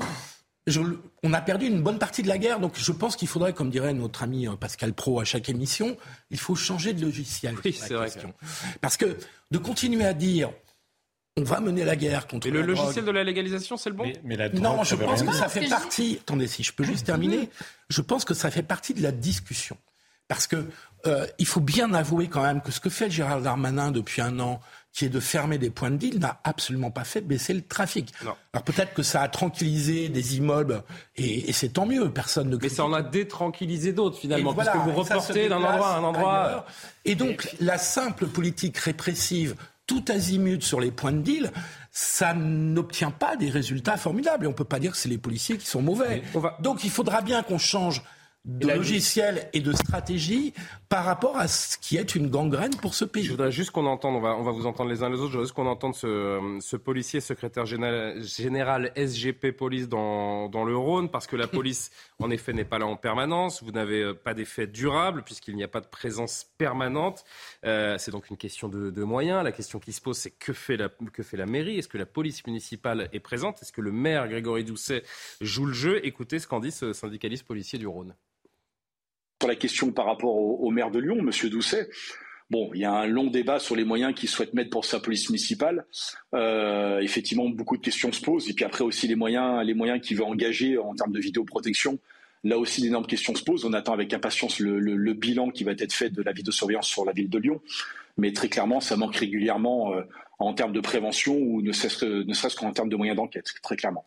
C'est peut-être pas la solution miracle, mais la vidéosurveillance, c'est un début de solution tout de même. Il y a une idéologie à Lyon et dans ces villes-là, à Nantes, c'est la même histoire. C'est-à-dire qu'il y a un moment, il faut. Julien, il y a- Si vous voulez faire reculer la délinquance, donnez-vous les moyens. On est, on est dans une erreur, on est dans une erreur logique. Je vous le répète, sur le, quand Gérald Darmanin a voulu, euh, enfin, euh, lutter contre les trafics de drogue pour remettre de l'ordre en France, c'est dans le sens inverse qu'il faudrait le faire. Si il y avait de l'ordre en France, il y aurait moins de trafic de drogue, parce que ça n'est, comme le disait Philippe Guibert, aucune espèce d'impact. Il y a un, un- un indicateur qui est là encore très simple, hein, le prix. Est-ce que vous avez l'impression que les prix de la drogue ont monté? Parce que je vous assure que sur n'importe- vérifié, hein. sur Peut-être bah qu'ils non, n'en bah achètent moi pas, je vous hein. le dis, ils n'ont Ah pas bon? monté. Donc sur n'importe quel marché, s'il y avait une raréfaction du produit, eh ben vous auriez des prix qui flambent. Il n'y a pas d'inflation pour le coup, ni à deux chiffres, ni à un chiffre sur la drogue. C'est-à-dire qu'il y a bien toujours autant de produits qui rentrent dans le pays. bah, non mais c'est pire que ça. Non mais c'est pire que ça. Et c'est là où je voulais rebondir sur. N'associons pas la question de la légalisation du cannabis à la question de l'ordre public. Ce sont deux questions qui n'ont rien à voir. La question de la légalisation du cannabis, c'est une question de santé publique. Absolument. On peut se poser la question en termes de santé publique en contrôlant les produits parce que ce qui est produit et qui est vendu de manière illégale a des concentrations en THC qui sont extrêmement élevées et on voit qu'il y a beaucoup plus de cas de schizophrénie. THC, c'est la molécule psychotrope. Voilà, il y a euh, beaucoup plus de cannabis. schizophrénie, Merci etc. Parce que ça n'est plus. Donc c'est une question de santé publique et moi je pense que c'est un débat que nous pouvons Alors, et que même nous sécurité. devrions avoir. En revanche, Recentrons-nous sur la mais sécurité. le justement, sujet mais Julien. Julien, juste pour finir sur la drogue, c'est la cocaïne maintenant. Le- vous parliez des Pays-Bas, c'est devenu un narcostate. La princesse Ouais, héritière était partie faire ses études, Oui, elle été elle obligée a dû rentrer être au palais rapatriée parce que est, euh, justement, elle, était menacée d'être enlevée. Le ministre belge qui se bat contre les trafics de drogue vit et sa famille aussi sous protection. policière permanente parce que la Belgique est elle aussi devenue un narcostate. Donc faisons attention et le vrai sujet c'est la cocaïne. La production de cocaïne a plus que doublé. Il y a un tsunami de cocaïne qui est en train de déferler sur l'Europe. Donc après euh, le maire de Lyon, il peut euh, dis- disserter pendant des mois sur est-ce qu'il a besoin d'une police municipale, dans quelles circonstances, Bah, en l'occurrence, la les- pour les que c'est- riverains, le- le- la logique, elle est beaucoup plus Non, mais il y a terre à terre. Non, mais c'est- Il y a des trafiquants, des petits mais, trafiquants mais je suis chez eux. mais je suis Ils ont d'accord. de caméra, mais je- mais suis. Il n'y a pas, il n'y a pas de volonté politique pour Hum. établir l'ordre l'ordre dans le pays et pour assumer le fait que ça ne se fera pas sans passer par des méthodes qui sont euh, pas euh, hyper subtiles ni hyper fines. Il va falloir assumer une phase de, de violence, si vous voulez, euh, mais de toute façon, si on le ne pays, la c'est ça que vous dites ben, en tout cas, une forme, euh, oui, de, de, mé- de drastique, de méthode sévère, si vous voulez. Et tout ce que nous ne ferons pas aujourd'hui, nous le paierons par beaucoup plus de violence dans le futur. Véronique et, euh, et Alexandre pour conclure Non, sur ce il y a sujet. deux sujets en un. Je suis d'accord avec euh, Jean-Sébastien sur la question de, de la drogue. Il ne faut pas lier ça à l'ordre public. C'est vraiment plus, en revanche, un problème de santé publique. Et dans notre pays, d'ailleurs, euh, sans doute par idéologie. Non mais encore, pardon, pardon Véronique de vous Non, mais couper. on- on Mais ne la santé plus- publique c'est très important. Moi je, vous parle des habitants de la Guillotière qui ont peur de sortir de chez eux. La santé publique c'est pas leur c'est sujet. l'ordre là. public C'est la sécurité et l'ordre public. Il y a deux choses. Il y a un contexte sujet national. Pardonnez-moi, il y a un contexte national où on ne mène absolument pas la guerre à la drogue. Il y a une tolérance vis-à-vis du cannabis. Vous ne voyez jamais. On vous embête dès que vous prenez le volant et que vous faites un, vous faites un excès de vitesse de 10 km heure, mais on vous empêche euh, jamais euh, de, de, de fumer un joint. hein. Ah, si c'est contrôlé, voilà. si vous avez un accident dans la route, on vous Là- fait des là, tests, c'est pas Donc, Il y contrôlé. a quand même une espèce de tolérance. Il y a, il y a- il y a plusieurs degrés de, de Il y a des tolérance. tests en cas d'accident quand même Véronique. Ah en, en- en fonction des addictions. Il faut dire les choses. Et là, il y a un problème de santé publique et de prévention. Euh, sur les usages de la drogue, Mais notamment à encore une fois, je, vous entends et c'est passionnant, mais, on sort de ce sujet. Je vous parle du quartier de la Guillotière.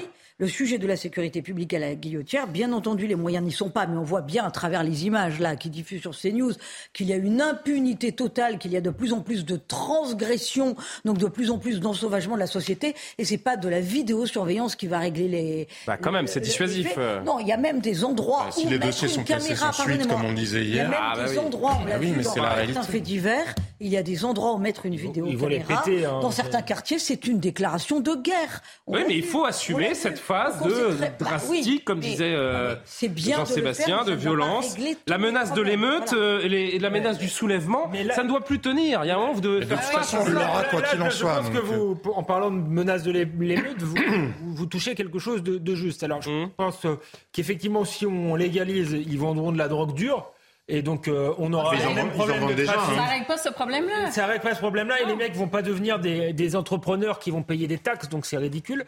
Euh, donc les Non, mais mafias, les mafias resteront, donc le problème de sécurité publique restera. Et effectivement, ce problème de sécurité, il est global. Il va même au-delà de la drogue. Je veux pas tout ramener à l'immigration, mais si vous, vous voyez ceux qui fument du crack, c'est souvent des gens en situation irrégulière. Ceux qui leur vendent de la drogue, c'est des mafias étrangères. Donc tout se tient. Effectivement, il y a une remise en ordre globale qu'il faut mettre. Et, pour Pardon, la question des émeutes, vous avez raison, parce que la drogue, c'est pas seulement euh, les mafias. Ça fait vivre, hélas, aussi une partie euh, des gens qui habitent dans ces En même temps, s'ils n'avaient pas d'acheteurs, je vais vous dire, Ah, ils bah, arrêteraient ah, d'en vendre aussi, parce ça, que ne soyons pas raison. hypocrites non plus. La réalité, C'est la a les réalité. consommateurs pour acheter. Eh Oui, ben, oui, exactement, et qu'on ne peut pas à la fois se lamenter sur un truc et l'alimenter moi, je suis euh, par opportuniste, l'autre. les consommateurs, peut-être. Et tu euh, peux pas les euh, punir, fi- financièrement. Alexandre. Et encore une fois, oui. Mais, encore une fois, c'est un symptôme. prendre conscience. Le, le trafic de drogue est le symptôme d'une insécurité beaucoup plus euh, globale. Et c'est une économique parallèle qui fait vivre ces cités-là, des familles qui par ailleurs vivent aussi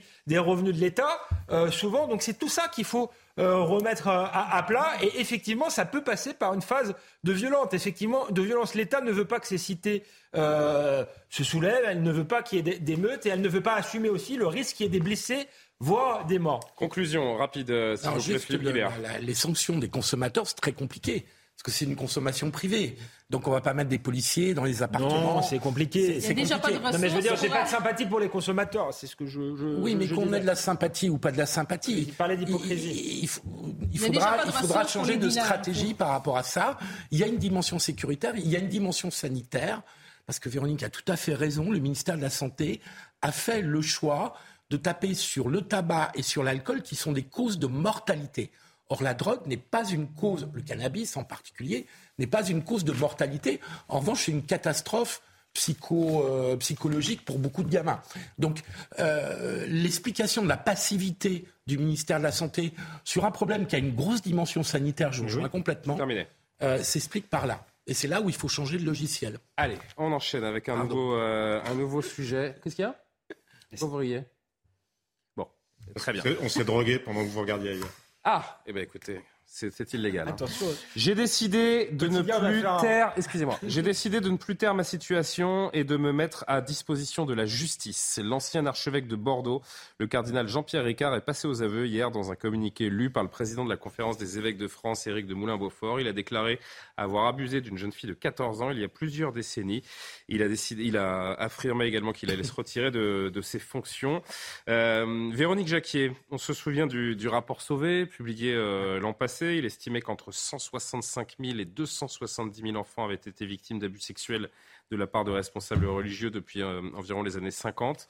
Qu'est-ce que ça veut dire ce que l'on apprend euh, ces, derniers jours Que tout n'est pas réglé dans, l'Église ou au contraire, c'est une vraie volonté de faire le ménage?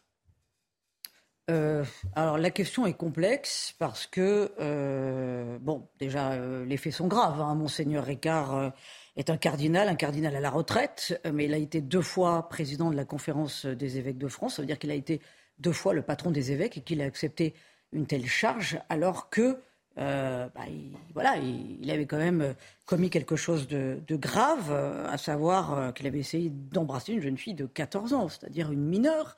Et ce, il y a euh, 35 ans, donc il avait une quarantaine d'années. Euh, alors, les enseignements qu'on peut en tirer, euh, c'est que euh, c'est un homme qui a commis des choses extrêmement graves. Ça touche des hommes. Je ne pense pas pour autant qu'il faille toucher l'institution.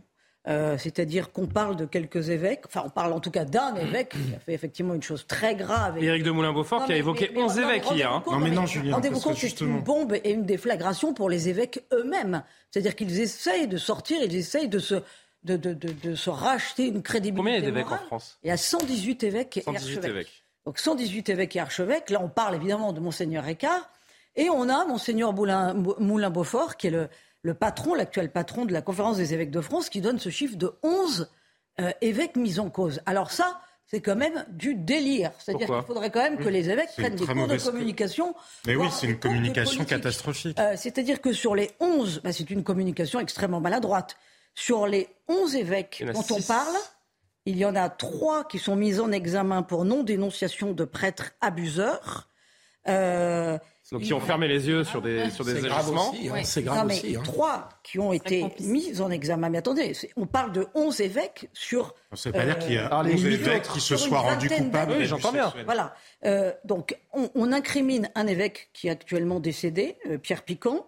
Euh, Monseigneur Philippe Barbarin, euh, qui a été relaxé en 2020. exactement. Il fait partie des 11. Ensuite, il y a huit évêques qui sont mis en cause pour des faits reprochés quand ils étaient prêtres. Trois affaires sont cours d'instruction. Peut-être vont-ils être blanchis, peut-être vont-ils avoir un non-lieu. Cinq ont fait l'objet d'actions judiciaires, dont un a bénéficié d'un non-lieu en 2017. Enfin, vous voyez bien qu'on mélange euh, les carottes et les navets, passez-moi l'expression. Donc je trouve que cette façon de communiquer est délirante, parce que c'est comme si, ils, au lieu de donner un fouet pour qu'on les batte, ils ont donné trois pour qu'on les... En fait, il veut maladroitement faire le ménage, euh, j'ai l'impression, Monsieur de Moulin-Beaufort. Non, mais ils sont courageux, Non, mais je suis entièrement d'accord avec Véronique. ça. La communication est catastrophique. Ils sont tétanisés par l'aspect médiatique des choses et par la façon d'en rendre compte, mais je crois que la meilleure façon d'en rendre compte, ce n'est pas d'être gagné par l'esprit du monde, par l'esprit de la repentance et par l'esprit de la transparence. Je crois que ça, ça ne marche pas Ah, dans bah l'Église. non, je pense que c'est nécessaire. on qu'on parle d'hommes, ne parle c'est quand même pas le- d'une institution. Mais non, mais justement, Laissez-moi finir. mais justement. Je vais- Laissez-moi finir. Quand il y a dix flics qui sont ripoux ou incriminés dans des affaires salaces, on ne dit pas toute la police nationale est pourrie, c'est horrible. Mais Pareil personne ne le les dit. Qui le dit? Qui dit que toute l'Église est, est gangrénée par les scandales sexuels Mais si, le mal est fait. Mais, bien entendu, le mal est fait. Et je dirais que eux, Parce que eux- ça a engendré une amalgame. Mais, euh, mais autour de ce plateau, euh, personne ne dit qu'il y a euh, La façon que dont- l'Église de Mais le France. problème est, Julien, là où la communication de communique, euh, est maladroite. Oui, elle est communication d'autant plus maladroite, comme je vous disais hier soir, en reconnaissant une responsabilité systémique de l'Église. L'Église est courageuse. Quand vous, parlez- vous de 200 000 enfants depuis euh, 70 Je ans, ne dis pas l'inverse, mais je vous dis pas l'inverse, mais ce sont systémique. pas ça- des chiffres avérés, ce sont des Déjà, ce- estimations. des estimations. Non mais, non mais l'ampleur du problème est monstrueuse, Voilà. personne ne conteste ça. En revanche, dire que c'est systémique, ça, ça voudrait Mhm. dire que ce qu'est l'Église en soi, le message, la doctrine de l'Église, bien sûr. l'institution même de l'Église ne pourrait aboutir qu'à ça. On est ça n'est. Personne ne dit ça, Oui, mais, mais si, puisque quand je vous parle de communication Ah non, maladroite, non. Monseigneur de Moulin-Beaufort, il a parlé justement de systémie. Ah oui. C'est bien ça. Bah là, bien il ça. fait une erreur. Oui, Mais en oui, mais parce que pourquoi c'est un ecclésiastique, Mais c'est pas un communicant, Mais non, mais pourquoi a-t-il fait ça? Pourquoi a-t-il fait ça? Parce qu'il a suivi les recommandations de la de la commission Sauvé. Donc l'Église effectivement ne sait pas comment se sortir de ce. Elle a été plus courageuse parce qu'il faut rappeler quand même que ça fait plusieurs décennies qu'elle s'est engagée dans ce combat-là. Jean-Paul, enfin pas Jean-Paul Ouais. II, pardon, Benoît XVI, euh, maintenant, enfin l'ancien pape. Non, oui, mais qui a Aujourd'hui. été moins actif l'ancien pape. Enfin, le nouveau pape, pardon, mais Benoît XVI s'était attaqué à ce problème-là. L'Église n'est pas restée les bras ballants. L'éducation nationale, je vais vous dire, allez regarder ce qui se passe dans l'éducation nationale. Quand vous avez des instituteurs, des professeurs qui ont été mis en cause pour des faits de pédophilie, qui sont déplacés dans une autre académie et dont on ne prévient pas les chefs d'établissement de leur passé, je vais vous dire, le ménage, alors ça n'efface en rien les des milliers de cas comme ce. Enfin, je- mais bien, ben si, mais il n'y a pas eu de commission sauvée sur l'éducation nationale et je vous assure que Voilà. le jour où on se commentera Il que la- à y C'est travailler, pour ça, c'est pour ça que je dis que. excusez-moi, maintenant, maintenant l'Église doit savoir gérer Mais il y a quand même des victimes derrière. Je Mais bien que- sûr qu'il y a des victimes. Il y a des victimes. Et d'ailleurs, je voudrais, Philippe, vous serez le prochain à réagir. Et, et Véronique, vous entendrez, je vous entendrai une dernière fois. Je voudrais juste qu'on entende ce témoignage parce que vous l'avez peut-être euh, entendu sur RTL ce midi. C'était avec Pascal Pro d'ailleurs. Euh, elle s'appelle Nadia. Elle a 53 ans euh, aujourd'hui. Non, pardon. Elle, euh, c'était il y a 53 ans. Elle avait 12 ans. Et elle a vécu euh, un viol par un des, des évêques dont elle ne veut pas communiquer le, le nom, mais elle raconte le calvaire qu'elle a vécu. Écoutez ce long témoignage, c'est assez poignant. Il m'a fait venir dans l'église parce que je devais me confesser, soi-disant, pour la confirmation. Et il m'a forcé à rentrer dans la sacristie en me disant que je ne devais pas être vue de personne. Et il m'a dit, Nadia, tu es choisie par Dieu, mais tu dois être pure car aucun, je vous explique telles les choses sont passées parce que ça me fait toujours mal. Il m'a dit, voilà, les garçons voudront te toucher, mais Dieu t'a touché, tu dois rester pure et sainte. Voilà, ils vont te toucher donc la tête, ils vont te toucher la bouche. Il m'a embrassé la bouche. Il m'a touché, donc à l'époque, j'étais une enfant, j'étais plate comme une galette. Et voilà, ils vont te toucher aussi la poitrine. Enfin, faut pas les laisser faire. Après, il est descendu là, le long de mes fesses. Il m'a dit, faut pas non plus laisser toucher ça.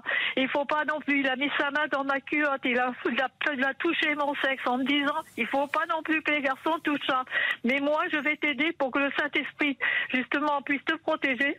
Et je vais te, te, te pénétrer, te donner, pénétrer le le Saint-Esprit par ton corps. Et il m'a basculé sur le banc qui était devant la statue de Saint-Joseph. Et il a défait ma culotte et il s'est mis à genoux et il m'a pénétré par trois fois. J'avais mal. Il m'a, il m'a mis la main sur la bouche et après il s'est rhabillé. Et il m'a dit qu'il fallait que je dise rien à personne ni à mes parce que sinon Dieu et Jésus tueraient mes parents et toute ma famille. Je n'osais pas parler parce que j'avais peur que mon père me tape parce que c'était terrible si mon père le savait. C'est glaçant, hein. c'est glaçant à entendre. C'est, la première fois que cette dame euh, témoignait. C'est un témoignage qui fait 20 minutes. Hein. On en a entendu une minute trente. Est-ce qu'on peut juste saluer son courage quand Bien même, sûr, la victime, parce que Il y a une réalité qui doit être regardée en face euh, également. Et encore une fois, il faut personne ne parle d'amalgame. juste- Vous conclurez, Véronique. Je voudrais pas entendre Philippe. Philippe, Philippe. Je vous, vous conclurez, Véronique. Moi, je voulais juste dire la chose suivante. Ce dont on accuse l'Église, c'est que vous avez raison, c'est évidemment pas qu'elle est pédophile par une sorte de système ou de nature, mais ce dont on l'a accusée, comme d'autres institutions d'ailleurs, c'est d'avoir beaucoup trop gardé le silence et trop longtemps. C'est là l'accusation. Personne ne le conteste. Et, ce- et- Non, mais il faut et quand pas l'Église. mais il faut L'Église accepte qu'elle a été en tort. Euh, et donc, il me semble que votre discours tout à l'heure était un peu en retrait sur le rapport de M. Sauvé, qui est un travail qui a été confié par l'Église à une commission qui a fait un travail, je termine, qui a fait un travail très approfondi. Donc, oui, mais qui a été très critiqué aussi, Philippe, ensuite. Je vous assure, le travail a été dans la méthodologie. C'est dur, hein, Comme- parce essayez de laisser parler Philippe, s'il vous plaît. Non, le problème Donc je dis simplement qu'il faut Sauvé pas- est- Véronique, laissez finir. Vous conclurez. C'est vous qui avez le dernier simplement mot. qu'il ne faut pas donner le sentiment qu'on minimise ce qui s'est passé Mais on ne le minimise à l'intérieur de l'Église. Je dis pas dans l'Église, parce que c'est pas l'Église en tant qu'institution qui est responsable, et que le sujet dans l'Église comme ailleurs, comme d'ailleurs peut-être en partie dans certains cas à l'éducation nationale, Ou ailleurs, hein, simplement- dans d'autres institutions. ou dans d'autres institutions, c'est simplement qu'on a organisé la couverture, qu'on n'a pas voulu en parler, qu'on a passé une grosse poussière, parce que c'est- parler de poussière est maladroit en l'occurrence, euh, de glisser cette poussière affreuse sous le tapis. C'est ça l'accusation. Véronique Jacquier, pour conclure. Oui, alors vous avez en partie raison, puisque dans l'affaire Ricard, d'ailleurs, hein, il, est question qu'il ait parlé à un évêque qui n'aurait rien dit. Enfin, bon, bref. Donc, cette sur la question du silence, l'Église revient de loin.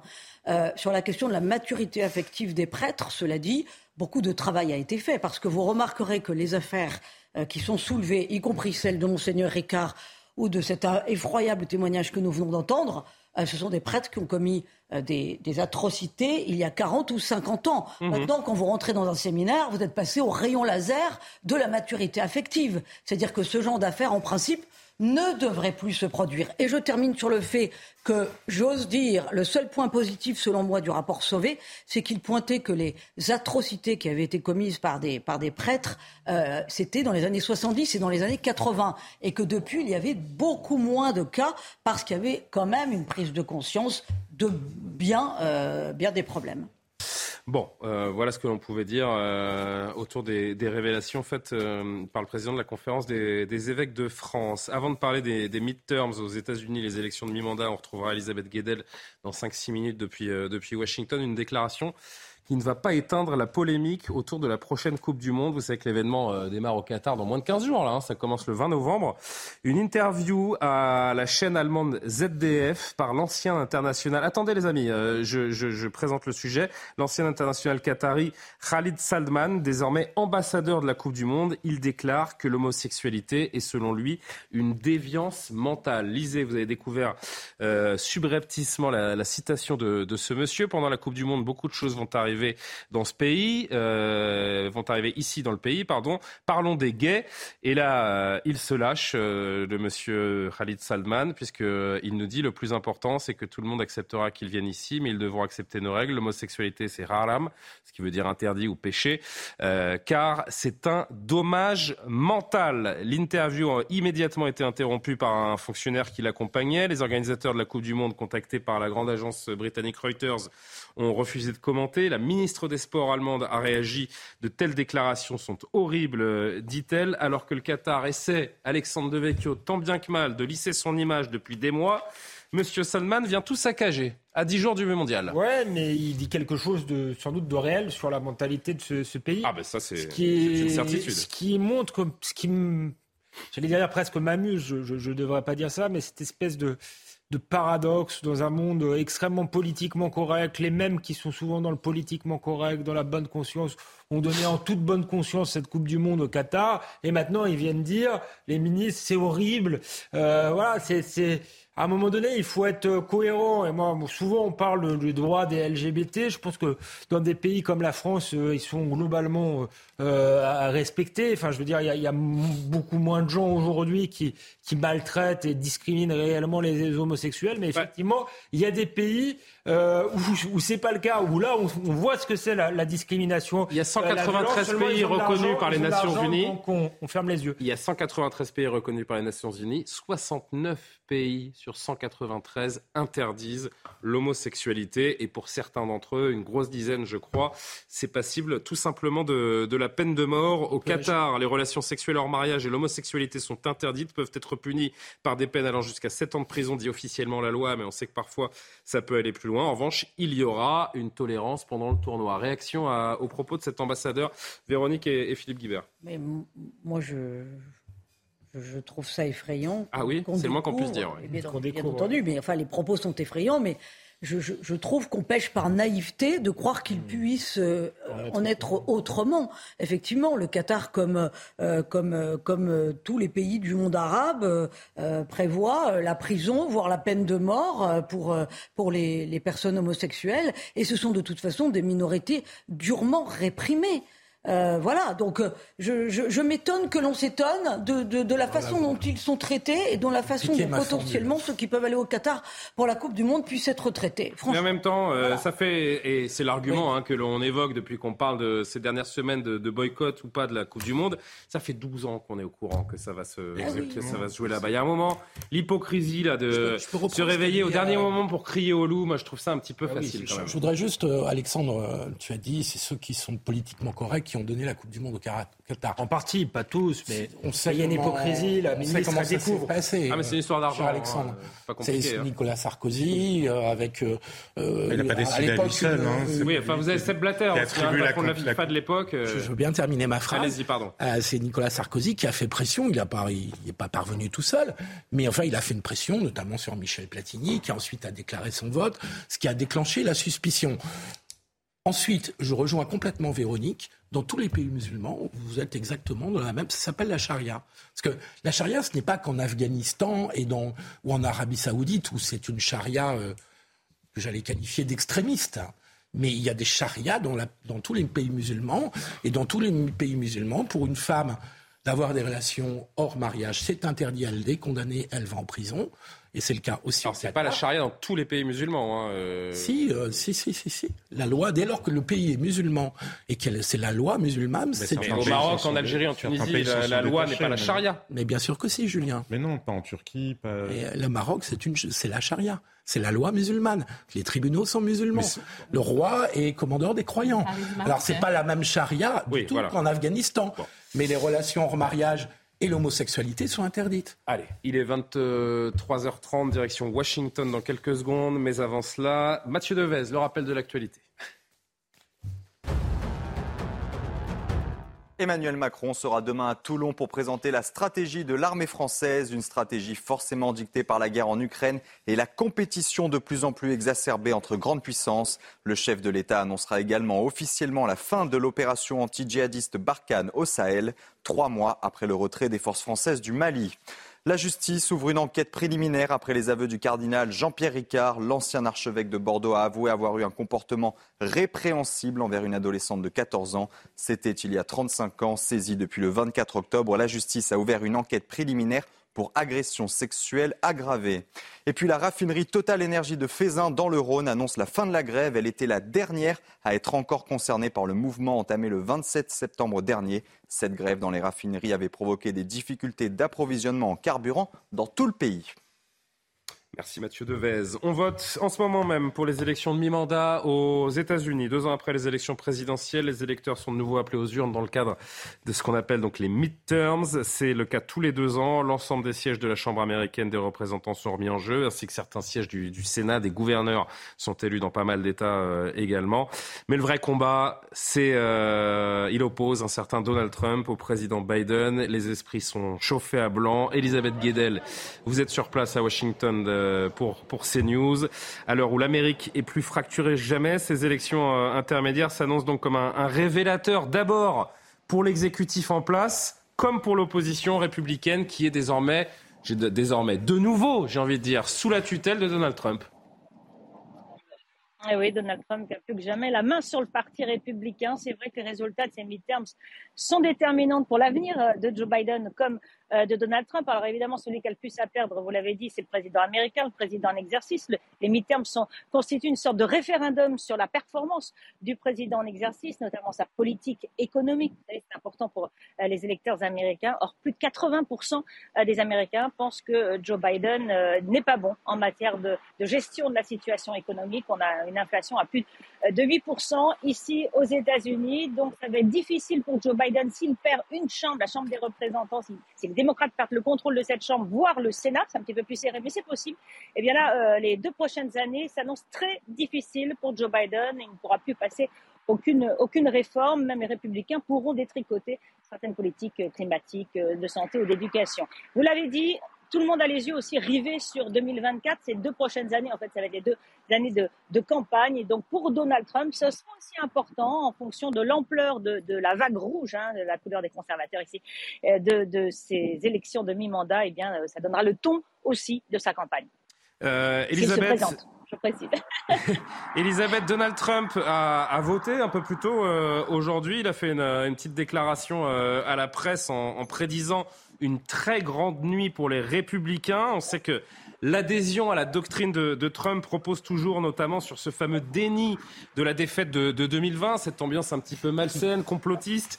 Euh, je voudrais vous lire le, pas le tweet, parce que c'est sur son réseau social à lui, sur, sur Trust, je crois ça s'appelle, euh, ce qu'a communiqué Donald Trump il y, a, il y a quelques heures seulement. Il dit des rapports arrivent d'Arizona selon lesquels les machines à voter ne fonctionnent pas correctement dans des zones à prédominance républicaine conservatrice. Cela peut-il être vrai alors qu'une grande majorité de républicains ont attendu aujourd'hui pour voter On y va encore une fois, demande-t-il. Le peuple ne le supportera pas. Il entretient vraiment ces tensions, ce clivage entre les deux Amériques. Beaucoup d'observateurs, Elisabeth, nous parlent de, de crainte, de tension cette nuit. Est-ce que vous le ressentez sur place? Alors, euh, plus exactement, il anticipe. Hein, c'est euh, les républicains où ils gagnent, où l'élection est truquée. En fait, il n'y a pas d'alternative. C'est quand même l'analyse qu'on peut faire. Donc, il y, y, a, des craintes pour cette nuit. Il y a eu des bureaux de vote qui étaient sous surveillance. Vous savez, le, ministre, le ministère de la Justice a envoyé des observateurs dans 24 États parce que dans le vote anticipé, euh, plus de 45 millions d'électeurs ont déjà euh, voté dans des bureaux de vote avant la date, avant euh, aujourd'hui. Eh bien, il y avait eu des tensions, des, des tentatives d'intimidation. Donc, vous voyez, il y, a, il y, a, beaucoup de tensions. On le sent. On sent que comment vont réagir les républicains s'ils perdent. Et Donald Trump, et vous savez, il a accordé une interview qui va passer plus tard euh, dans, la, dans, la, nuit. Il s'est beaucoup investi dans cette campagne. 330 candidats hein, qu'il a soutenus au niveau euh, national, fédéral et au niveau euh, local et, et, des États. Et il dit bien, euh, si euh, mes candidats, les candidats que j'ai soutenus, marchent bien ce, pour ces, pour ces élections de mi-mandat, eh bien, j'en aurai tout le mérite. En revanche, s'ils ne font pas bien, eh bien, on ne devrait pas du tout me blâmer. Il n'y a pas de raison. c'est la logique de Donald Trump j'ai le crédit pour ce qui est euh, positif en matière d'élection. Donc voilà, voilà l'esprit. Ça fait met beaucoup de tension effectivement, et on le sent euh, très nettement à, Washington, même si vous savez que les, Washingtoniens euh, n'ont pas de représentants ni de sénateurs ici au Congrès. Merci beaucoup, Elisabeth euh, Guedel. On suivra attentivement donc cette, euh, cette nuit électorale aux, aux États-Unis. On peut lui faire beaucoup de reproches à Donald Trump, mais au moins il y a de la constance euh, de la part de l'ancien, l'ancien président américain.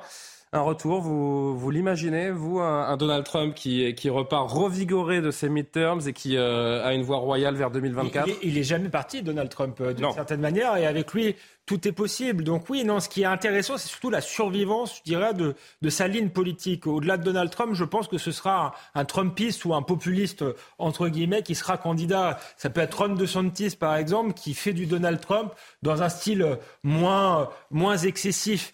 Euh, mais en réalité, c'est, ça a été la grande erreur, je pense, des démocrates. C'est justement, on dit beaucoup, euh, Donald Trump ne reconnaît pas euh, sa défaite. C'est vrai, mais en même temps, les, les démocrates n'ont jamais reconnu l'élection de Donald Trump. En réalité, ils ont toujours contesté oui. sa légitimité. Ils ont expliqué que c'était un complot. De là à parler de trucage d'élection, je suis pas sûr non, que les démocrates soient jusque-là. Mais, mais, mais, je, je, finis, je finis mon raisonnement. Je finis mon raisonnement. Donc, ils l'ont délégitimé et ils ont, et à travers lui, ils ont délégitimé aussi ceux qui avaient voté pour lui et qui avaient de bonnes raisons. Je pense que les démocrates, s'ils avaient été intelligents, auraient cherché à comprendre pourquoi oui, mais... une partie des clauses populaires américaines se sont révoltées? Pourquoi elles se sentaient paupérisées économiquement? Pourquoi elles se sentaient déclassées culturellement? Pourquoi elles avaient le sentiment de ne pas avoir voix au chapitre sur le plan démocratique? Comme ils ne l'ont pas fait, eh bien, on a deux manichéismes euh, qui, qui s'opposent et, et, une Amérique euh, fracturée. Mais ces deux manichéismes, c'est pas simplement Donald Trump. Pareil, Donald Trump, sur le fond, a eu des résultats euh, économiques bien meilleurs que, que Biden. Il n'y a pas eu de guerre. On annonçait l'apocalypse. Donald Trump. Donc, euh, moi, je pense qu'il faut. Euh, pour le Parti républicain, l'idéal serait peut-être de débrancher euh, Donald Trump, mais de garder quand même les, les grands enjeux qu'il a soulevés et qui étaient intéressants pour une partie, euh, je crois, des Américains. Je suis désolé, c'est la fin. le parallèle quand même. Très vite. Karima, alors Karima, parce que... Euh... passé de, de, de, du populisme ah, aux échanges de droite. Oui, mais le problème, c'est toujours les électeurs. Au final, il y en avait quand même 74 millions qui avaient voté oui, pour Trump, vrai. qui existent toujours. Et quand sûr. on parle de cette fameuse fracture, cette division irréconciliable, elle est encore présente et on le voit, il y a cette tension, même violente, qui est encore présente et c'est ça qu'il faut surveiller. Et parmi les candidats, il y en a 300 hein, qui appuient cette thèse comme quoi l'élection a été volée. Bien sûr. Et ils sont présents. Donc ça va être et, un gros test. Et on suivra tout ça demain, malheureusement malheureusement, c'est terminé. Alexandre, je suis désolé. Jean-Sébastien, il est possible très chaud sur le sujet que, aussi. Que mais Trump agisse comme un beau dire soir et mobilise les démocrates. C'est aussi. Il est comme Donald Trump. Non, mais il passe trop de temps dans info. je n'existe plus pour Alexandre Devecchio. Euh, la dernière image.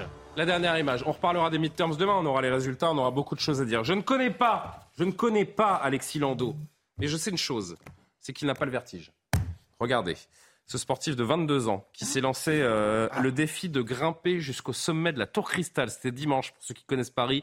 C'est dans le 15e arrondissement. Il a réussi le pari avec Ah oui. brio. Le jeune homme qui a escaladé. Regardez bien, il est pieds et mains nus, sans évidemment aucun, aucune corde, aucun, je sais plus comment on dit, euh, 100 mètres de hauteur. Euh, il suit les traces d'Alain Alain Robert, hein, le Spider-Man français qu'on connaît tous, qui avait, qui avait lui aussi grimpé ce bâtiment en 2005. Lui, euh, Alexis Lando, il a déjà escaladé la tour Montparnasse qui fait 210 mètres, la tour totale 179 mètres, les Mercuriales 122 mètres, ça c'était la tour Cristal. Donc évidemment qu'au sommet, la sécurité du bâtiment l'attendait, euh, la police également, une convocation de plus pour cet habitué de l'exercice qui devra expliquer une fois de plus sa démarche, qu'il qualifie de professionnelle et sportive, certes incongrue, mais sportive tout de même. Sportif, c'est incontestable. non mais les images sont dingues. hein. Cet homme est fou. hein. A priori, on est tous d'accord euh, pour dire ça parce qu'il n'a aucune assurance, aucun cordage. Le moindre faux pas, c'est terminé.